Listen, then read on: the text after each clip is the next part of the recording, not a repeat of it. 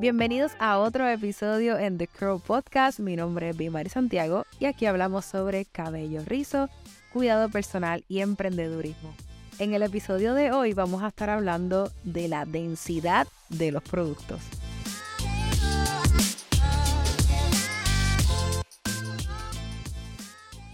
Ahora, ya entrando ¿verdad? en el tema como tal, cuando hablamos de densidad de productos, de momento es como que sí sabemos que tiene que ver con los productos del cabello y demás, pero densidad y por qué y para qué, pues de eso mismo vamos a estar hablando. Miren, resulta que ya en los pasados episodios hemos estado hablando sobre los productos, los aceites y qué efecto podrían tener en el cabello y demás. En este episodio sí vamos a hablar un poquito más técnico de lo que es eso y por qué es importante. Ahora, eh, yo quisiera que tal vez piensen conmigo, yo estoy segura que tal vez muchos de ustedes tienen productos que están utilizando y quizás los ven en las farmacias o los ven en las tiendas o quizás con su estilista y los ven y los ven, ven las etiquetas, pero realmente no tienen conocimiento de lo que es la densidad del producto. Y básicamente esto es un tema bien sencillo y tiene que ver con esto. Miren, cuando los productos pues obviamente su densidad o su textura, como es el producto, tiene que ver con los ingredientes que tienen. Si el producto tiene, es a base de mucho aceite, por lo regular la densidad va a ser bien cremosa, bien espesa.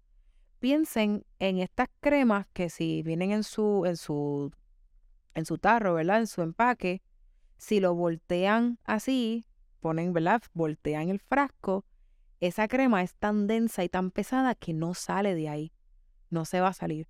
Y aún así, cuando tú la, la tienes en tus manos, tú le puedes hacer así y tú sientes que es bien pesado y tarda mucho en que, por ejemplo, la piel o el cabello lo absorban. Igualmente hay otros productos que son bien fluidos, que tal vez sus ingredientes principales es más bien el agua. Esos productos versus los otros, si tú los giras en el frasco, pues igualmente se estarían derramando por completo.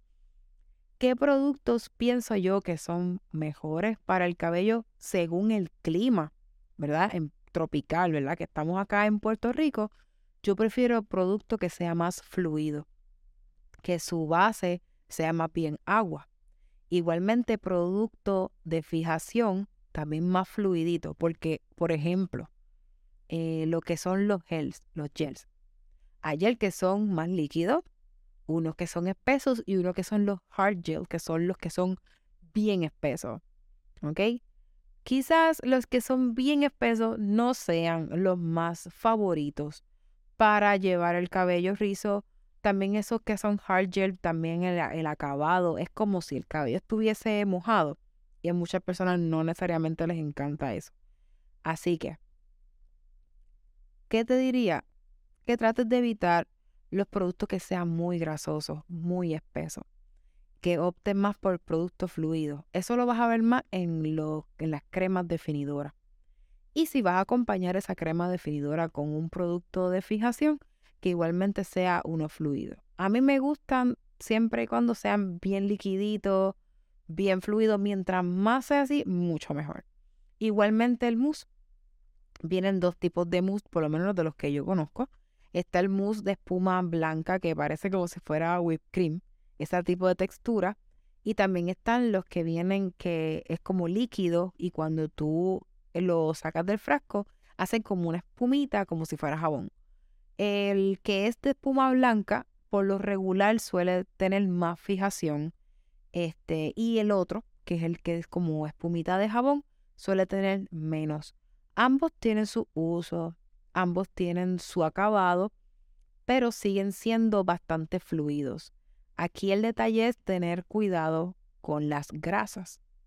El cabello, tú puedes poner un poquito de gotita, eso lo hablamos en el episodio de los aceites. Puedes poner un poquito de gotita para que se vea más brillosito y demás, pero tu cabello no necesita tanto aceite. ¿Qué pasa si utilizamos ese tipo de productos en el cabello? Bueno, eh, mientras más aceites tengan los productos, más difícil va a ser eliminar eso del cabello y más aún si siempre nos lavamos el cabello con champú sin sulfato. Así que mientras más producto pesado hay en el cabello, más difícil va a ser de retirar. Entonces, ¿qué sucede? Tú pones una vez esa crema y no se retira bien en el próximo lavado. Vuelve y pones otro poco y tampoco se, se retira bien en el próximo lavado. Y a las, a las lavadas, a las veces que tú sigues usando eso, ese producto va creando capa sobre capa en la hebra del cabello y esos son los famosos build-ups o exceso de producto. Las personas empiezan a quejarse de que, mira, tengo el cabello seco, tengo el cabello opaco. ¿Qué puedo usar para que el cabello se vea más brilloso? Probablemente lo único que tu cabello necesita es una limpieza profunda para retirar todo ese exceso de producto y ya, y va a volver a estar brilloso y lustroso porque retiraste todo eso. Imagínate, para que tal vez lo puedas ver desde otro punto de vista, eh, ustedes saben que en las bañeras, cuando tienen residuo de jabón, se ven como blancuzca, como si tuviesen una capa blancuzca encima.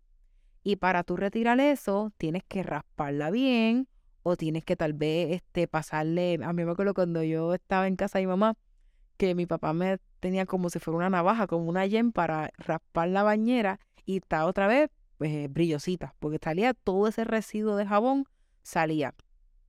Pues básicamente eso es lo mismo que le pasa al cabello cuando tiene los build-ups. Tú podrías tomar el cabello y pasarle la, yo a veces le paso la tijera de recortar y le paso por encima y sale eh, como unas partículas blancas y es eso, el exceso de producto. Así que, ¿cómo tú evitas eso? Pues una de dos. Si como quiera quieres usar la, la crema pesada, que bien lo puedes hacer, vas a necesitar un champú que te retire eso. Un buen champú que te retire eso. O si no, mejor evítala. Y usa un champú sin sulfato como tú guste. Así que, cuando tú vayas a comprar productos, yo sé que tú no puedes ponerte a abrir los productos en las tiendas, productos que no has comprado. Pero tú puedes ver los ingredientes y puedes ver el frasco. Casi todos los frascos, casi todos. De las cremas que son así como en tarrito, muchas veces tienen mucho aceite. Hoy día tenemos la bendición de las redes sociales donde muchas personas se dedican a hacer reviews de los productos y quizás tú puedes encontrar un review de ese producto antes de comprarlo. Y básicamente es eso. Esa es mi, como que la, la forma en que yo los identifico. Si tú viras el frasco y no sale la crema, eso está bien pesado. Si tú viras el frasco y eso se y el líquido o la cremita se podría salir, es más fluido. Lee los ingredientes. El primer ingrediente debería ser agua. Y los próximos no deberían ser aceites. Así que más o menos por ahí te va, te va dando cuenta. Porque hay productos, por ejemplo, yo tengo productos aquí en el salón que dicen que tienen aceite de coco y que tienen aceite de X cosas, pero son productos fluidos, no son productos tan pesados y me dan muy buen resultado. Así que porque diga que tiene aceite de coco o tiene aceite de aquello, tampoco es como que lo vayas a descartar todo. Es la consistencia. Así que espero que esta información te dé luz y te sirva a la hora de comprar los productos, a la hora de tú seleccionarlos eh, que pueda quizás cuando vayas a comprar tus productos, ya sea que donde quiera que los vayas a comprar, que te detengas un momentito a analizar bien lo que vas a hacer. Si tienes la bendición de tener un estilista, ¿verdad? Que te guíe en ese proceso y que te pueda recomendar unos productos de acuerdo a tu cabello, pues mejor todavía porque ahí te vas a la segura.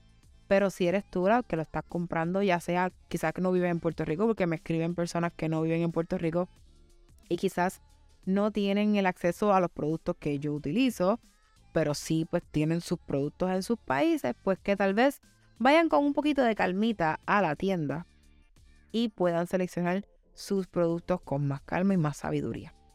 Nada, eso sería todo por hoy. Espero que les haya gustado y que les sirva esta información.